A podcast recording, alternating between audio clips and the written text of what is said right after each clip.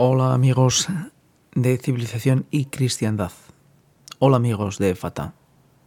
Estamos ante un nuevo episodio en el que vamos a poder escuchar una serie de consejos sobre cómo evitar, cómo lograr la pureza atravesando el complejo mundo de la Internet, de la pornografía.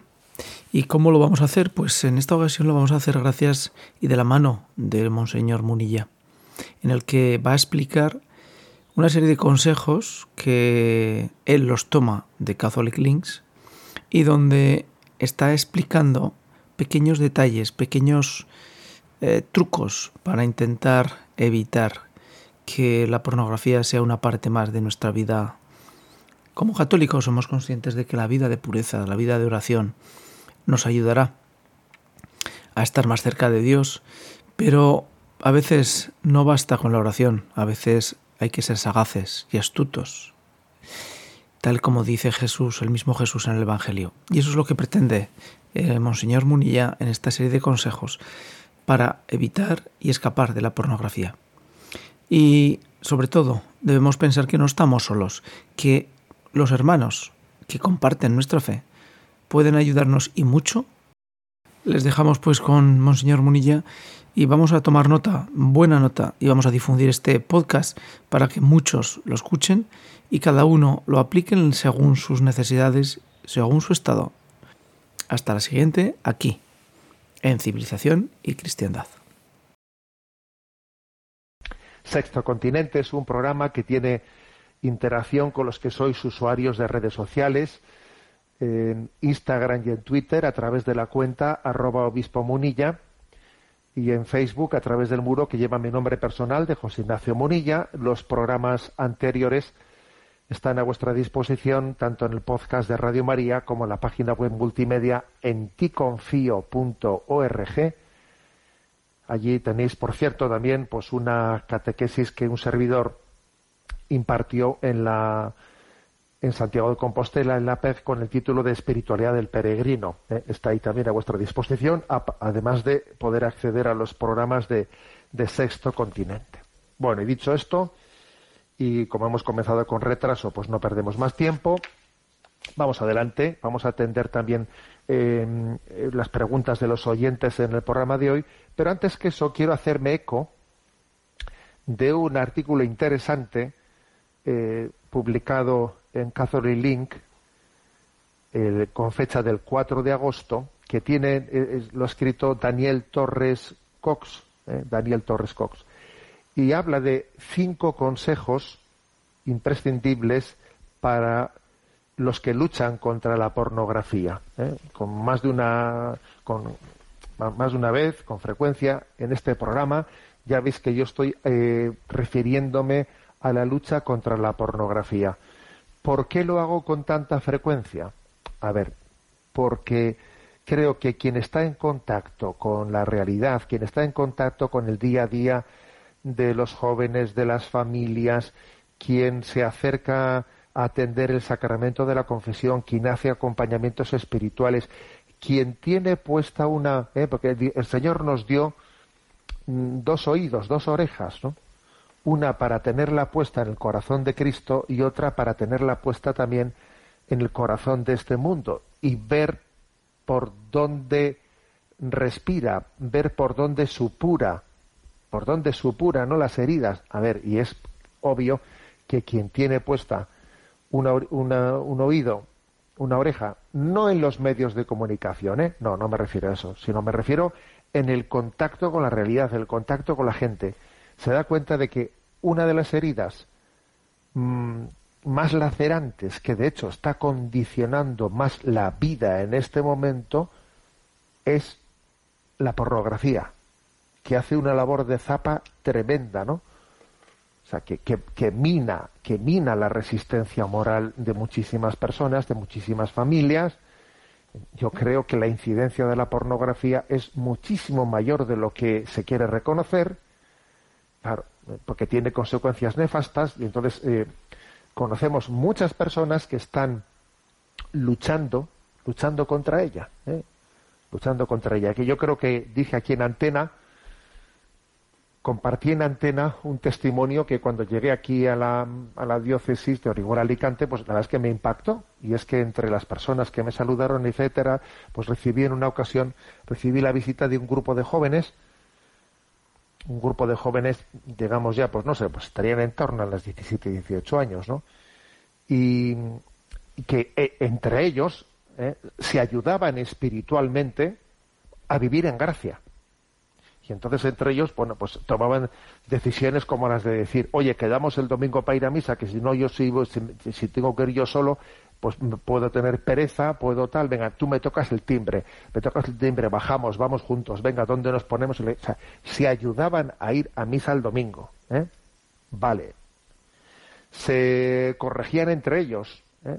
se corregían. Eh, cuando alguien va mal, pues vamos a hablarnos unos a otros, pues para corregirnos, para ver y tenían instalado ¿no? en sus móviles un programa, un programa en el que uno te, tenía acceso a saber dónde habían estado navegando sus, ¿eh? los miembros de, bueno, de su cuadrilla, de, este grupo de jóvenes que habían decidido ayudarse para, para tener una vigilancia mutua, para comprometerse entre ellos a no entrar en páginas impuras, en páginas pornográficas. Entre, ellos habían tomado ese compromiso de decir, vamos a ayudarnos eh, para que entre nosotros, digamos, nos pongamos luz en nuestras vidas porque somos, en la soledad somos tentados, somos vulnerables, ¿no? Entonces tenían instalados en sus móviles un sistema para que en ese, en ese grupo de amigos, digamos, nos ayudamos para que uno sepa que allí donde yo me estoy metiendo, eso lo van a saber mis amigos. Luego yo tener un argumento más para no cometer errores en la vida, ¿no? Me pareció impresionante, ¿no? Conocer a este grupo de jóvenes y de vez en cuando las que rezo por ellos y por todos aquellos que luchan contra las esclavitudes, ¿no?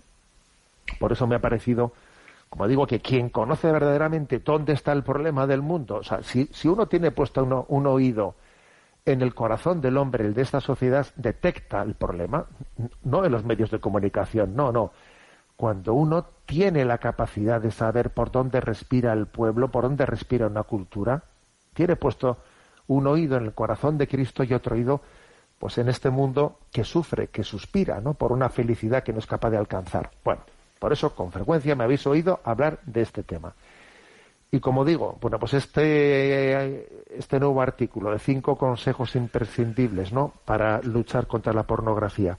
¿Qué es lo que recuerda? Bueno, que existen medios sobrenaturales y medios naturales. Los medios sobrenaturales, obviamente, los, los claves son, pues, el sacramento de la confesión, es la, Eucaristía, la adoración eucarística, el rezo del Santo Rosario, ¿eh? las jaculatorias a la Virgen María, bendita sea tu pureza y eternamente lo sea, pues todo un Dios se recrea en tan graciosa belleza, a ti celestial Virgen Sagrada María, te ofrezco en este día alma, vida y corazón. Mírame con compasión, no me dejes, Madre mía, amén. Bueno, tantas jaculatorias, ¿no? Como nos ayudan a, a intentar eh, invocar a María como madre de pureza, bueno, medios sobrenaturales. ¿eh? Bien, pero al mismo tiempo nos recuerda el artículo que, como Santo Tomás de Aquino dice, la gracia supone la naturaleza, ¿eh?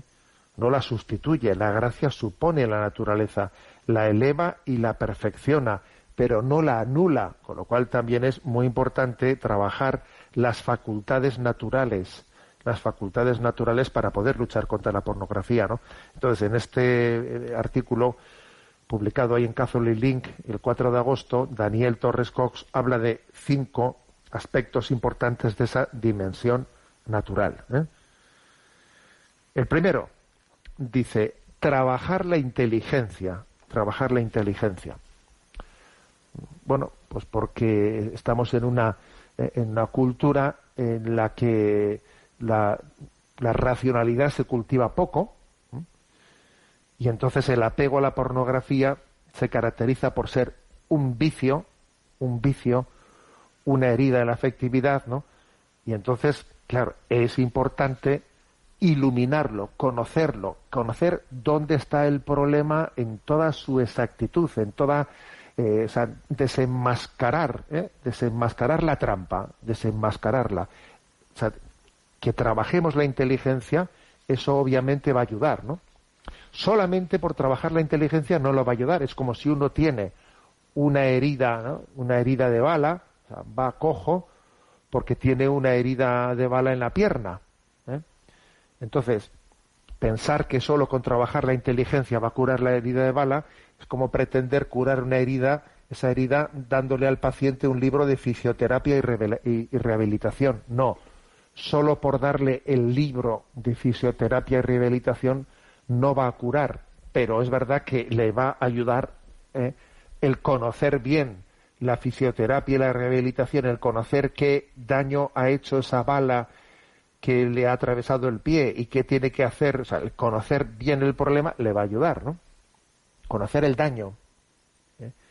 Conocer el daño. Esto nos puede eh, ayudar a, tener más motivos para, para tener un, un odio al pecado, un odio a la pornografía. Porque es verdad que si uno está racionalmente bien formado, eso le da todavía más conciencia de que hasta qué punto me han timado, me han engañado, ¿no? Entonces, suscitar un rechazo, pero bien fundamentado racionalmente, ¿no? Entonces, este aspecto hay que, eh, hay que utilizarlo. Entonces, existen hoy en día estudios estudios sobre eh, el daño cerebral que la pornografía realiza, pues como las relaciones de matrimonio están siendo minadas, etcétera, que es interesante conocerlo, es interesante acercarse a todo ello y conocerlo en detalle. Y uno dice, dice, este mal, eh, este mal que yo estoy padeciendo es un mal endémico ante el cual hay que tener luz suficiente para ser consciente. Me he metido en este lío y tengo que ser eh, consciente de ello. ¿no? La conciencia, la inteligencia es importante. ¿eh? Porque precisamente las adicciones lo que pretenden es que tú no pienses. Lo que, lo que quien, quien te genera adicciones, lo que él está eh, intentando es que tú no seas consciente de que estás bajo una bajo una estrategia y que tú te vayas poco a poco, eh, pues, mm, pues sintiendo atrapado, atrapado, sin pensar, sin tener estrategia. O luego, el primer consejo es hay que trabajar la inteligencia, hay que conocer el problema en profundidad. Segundo, segundo consejo, trabajar la dimensión involuntaria, dice este artículo. La afectividad tiene dos dimensiones. ¿eh? La afectividad tiene una dimensión voluntaria y otra involuntaria. Involuntaria en el sentido de que a veces hay sentimientos ¿eh? que no, han pasado ¿eh? por una decisión libre, sino que de repente ha, salido como un resorte, ¿no? Ha brotado en mí un sentimiento, una emoción ante el cual uno no tiene un control directo, ¿eh? directo de, eso que ha salido de mí. ¿eh? Entonces es importante ser consciente de esa dimensión involuntaria que en sí misma no es pecado, pero si tú dejas que ella tenga un protagonismo en tu vida y que esos impulsos que se escapan en un primer momento a tu propio control terminen siendo los que gobiernan el barco, pues allí ciertamente va a haber, al final no se sabe quién gobierna tu vida. ¿eh? Entonces esos impulsos involuntarios que uno puede ser de odio rencor, un impulso involuntario que puede ser de, mirada de, de, de un sentimiento o de mirada de impureza, etcétera, tienen que tener respuesta por nuestra parte. Igual en el primer impulso no hemos tenido la eh, capacidad de, de poder impedirlo, pero tenemos que tener la capacidad de detectarlo y cortarlo de raíz, ¿eh? porque hay ciertas cosas con las que no se puede entrar en diálogo. En el tema de la pureza, la clave está en la batalla en el primer segundo, en el primer momento. con la impureza no se dialoga. Cuando ha habido una especie de imagen, sentimiento involuntario de impureza, o igual puede ser de odio ¿eh? o de rencor, no se puede entrar a negociar. Hay que cortar por lo sano. ¿Que ha sido una especie de impulso no exactamente voluntario? Me es igual. En este momento que has tenido la capacidad, el don de percatarte que hay eh, tal cosa, tal chispa se ha producido, tienes que ser radical. Es el momento de cortar por lo sano. Cortando por lo sano, pues, pues un, un impulso que tiende a distorsionar la percepción de la realidad, que es irracional por otra parte, que es irracional y que distorsiona la, realidad, ¿no? Y que desencaja el corazón. Tercer consejo. Primero dicho, trabajar la inteligencia. Segundo, trabajar la dimensión involuntaria. ¿eh? Tercero, alejar las situaciones que nos hacen caer. ¿eh?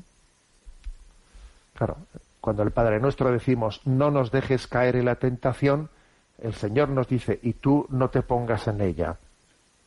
Y tú no te pongas en ella. ¿eh? Porque obviamente hay que identificar las constantes que se suelen repetir en las caídas mm, en las caídas, bien sea en la, impureza o en otro tipo de caídas. A ver, ¿qué constantes se suelen repetir siempre? Pues, por ejemplo, dice uno, mira, las constantes suelen ser de lugares concretos. Este, en este lugar, eh, en este horario, eh, es donde yo soy más vulnerable con estos dispositivos. Mi problema suele estar siempre ligado al celular, a la computadora. O las caídas también se suelen producir en torno a estos estados de ánimo. Cuando yo estoy aburrido, cuando me he dejado arrastrar por la tristeza.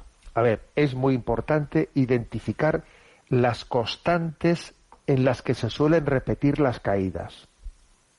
Y obviamente no te pongas en esas circunstancias no te pongas en esas situaciones. ¿eh? Pueden ser de muchos tipos, como he dicho. ¿eh? Primero, de estados de ánimo. O sea, los ataques contra la pureza muchas veces acontecen en determinados estados de ánimo, de los cuales hay que salir y hay que luchar. No, es que claro, como estoy, a ver, no cabe invocar la tristeza o el aburrimiento como si fuese un estado anímico en el que no tengo, claro, como si fuese algo que me sobreviene, como que es que se han puesto las nubes y claro, yo no tengo, yo no puedo impedir que las nubes hayan, se hayan puesto para tapar al sol. No, no cabe invocar tal cosa, porque Dios nos ha dado una conciencia ¿eh? de nuestros estados de ánimo y una capacidad también de luchar contra ellos. Y me habéis escuchado en muchas ocasiones que la mortificación que más agrada a Dios es la mortificación sobre nuestros estados de ánimo. Y yo no me permito a mí mismo, no me permito pues eh, estar triste, melancólico, eh, dale que te pego, hecho polvo, no me lo permito. Entonces, a esto, ¿no? Me refiero con lo de alejar las situaciones. Pueden ser de estados de ánimo, pero también, ojo, pueden ser lugares, pueden ser compañías, porque claro, si estoy con determinadas personas, eso va a acabar mal. Bueno, a ver, con esas, con esas personas, con esas compañías, no deberé de estar en determinados horarios, circunstancias, dispositivos, que este tema de los dispositivos es clave, muy clave. ¿eh? Creo que en nuestras habitaciones no deben de entrar ¿eh? los dispositivos electrónicos, no deben de estar al alcance de la mano, no deben de estar al alcance de la mano. Y esto, y esto hay que hacerlo con decisión. ¿eh? Repito, primer consejo, trabajar la inteligencia. Segundo, trabajar la dimensión involuntaria. Tercero, alejar las situaciones que nos hacen caer. Cuarto, esto os va a llevar la atención, ¿eh? pero, pero dice, conseguir un buen token, dice un término inglés, ¿no? Un buen token que ayudará a dejar la pornografía. ¿Qué se refiere con esto del token, no? algo tangible, algo tangible. ¿eh? Puede ser un objeto, una foto, una carta que tenga una poderosa carga afectiva para ti afectiva para ti y que te, y te ayude a dar la batalla en el momento de la tentación. Que puede ser, por ejemplo, pues el que alguien eh, pues eh, se agarre a, pues, pues al, al, Santo Rosario. ¿eh? O puede ser que alguien recurra a una carta escrita por él mismo para leerla en los momentos de tentación. O a, a una foto de una persona amada con la que tiene un compromiso de fidelidad. Pues, por ejemplo, imagínate pues un esposo que dice yo cuando me vea con tentaciones y tonterías voy a recurrir también a pues a la, pues a, la fotografía de mi esposa o, a agarrar el Santo Rosario en la mano es curioso no pero este, consejo este consejo eh, también mm, parte del hecho de que es, es mm, conocedor supone obviamente que en nosotros hay muchas dimensiones interiores y que puede haber no pues un token, dicen ellos, pero bueno, que es algo tangible, que sea para mí muy significativo, que tenga una poderosa carga afectiva y que me ayude en ese momento, en el momento del combate. Se hace, una carta, pues una, pues una promesa que le hice a la Virgen y la tengo ahí escrita, eh, la foto de una persona querida para mí que me ayuda a luchar, el, el Santo Rosario, la cruz en la mano, lo que fuere, ¿eh? dice algo que tenga una poderosa carga afectiva para mí que me ayude en ese momento. Y, por último, ¿eh? el quinto lugar, quinto lugar dice la dimensión voluntaria. ¿eh? La dimensión voluntaria, pues es la que nos recuerda que, a ver, que, es que en nosotros existe una inteligencia y existe una, una voluntad. Y la voluntad, la determinada determinación, tenemos que utilizarla. ¿Eh? La voluntad se rehabilita trabajando sobre ámbitos concretos, ¿no? Eh, pues eh, que hay que, que hay que trabajar. Es como cuando va cuando va un equipo, ¿no? Para apagar los incendios y está trabajando y diciendo, a ver, aquí pongamos un cortafuegos, aquí hagamos esto, aquí refresquemos el terreno, aquí tal, ¿no? Pues por ejemplo, dice uno, voy a mm, disponerme a cumplir un horario. Voy a trabajar mi, mi pereza, eh, por ejemplo, cuando suena el despertador me voy a levantar como un tiro para, eh, para a mí mismo educarme en no dejarme llevar por mi pereza, por mi eh, mínimo esfuerzo. O sea, me voy a acostumbrar a levantarme con un tiro el despertador voy a hacer alguna penitencia. ¿eh? Una penitencia pues de algo que me cueste, o sea, ejercitar mi voluntad. La voluntad hay que ejercitarla. Pues evito, voy a ofrecer al Señor el sacrificio de no comer esto o hacer lo otro. ¿eh? O no, no subo en ascensor, subo por la escalera. Eh, también limito el uso de Internet, le pongo este tiempo, o sea, ejercitar la dimensión voluntaria. ¿Eh? Porque obviamente eso conforma todo un conjunto, una, una, una estrategia, ¿no? Bueno, pues me ha parecido interesante, porque aquí todo lo que sea, ¿no? Eh, reflexionar y tomarnos en serio los pasos que tenemos que dar, tanto a nivel sobrenatural como a nivel natural, nos ayuda, ¿no? Y resume, resumo, que estos son los cinco consejos para luchar contra la adicción a la pornografía que están expresados por Daniel Torres Cox en su artículo del 4 de agosto, que son trabajar la inteligencia, trabajar la dimensión involuntaria, alejarse de las situaciones que nos hacen caer, conseguir un buen token eh, que te ayudará a dejar la pornografía y trabajar también la dimensión, la dimensión voluntaria. Bueno, que Dios nos ayude que Dios nos ayude a todos nosotros, ¿no?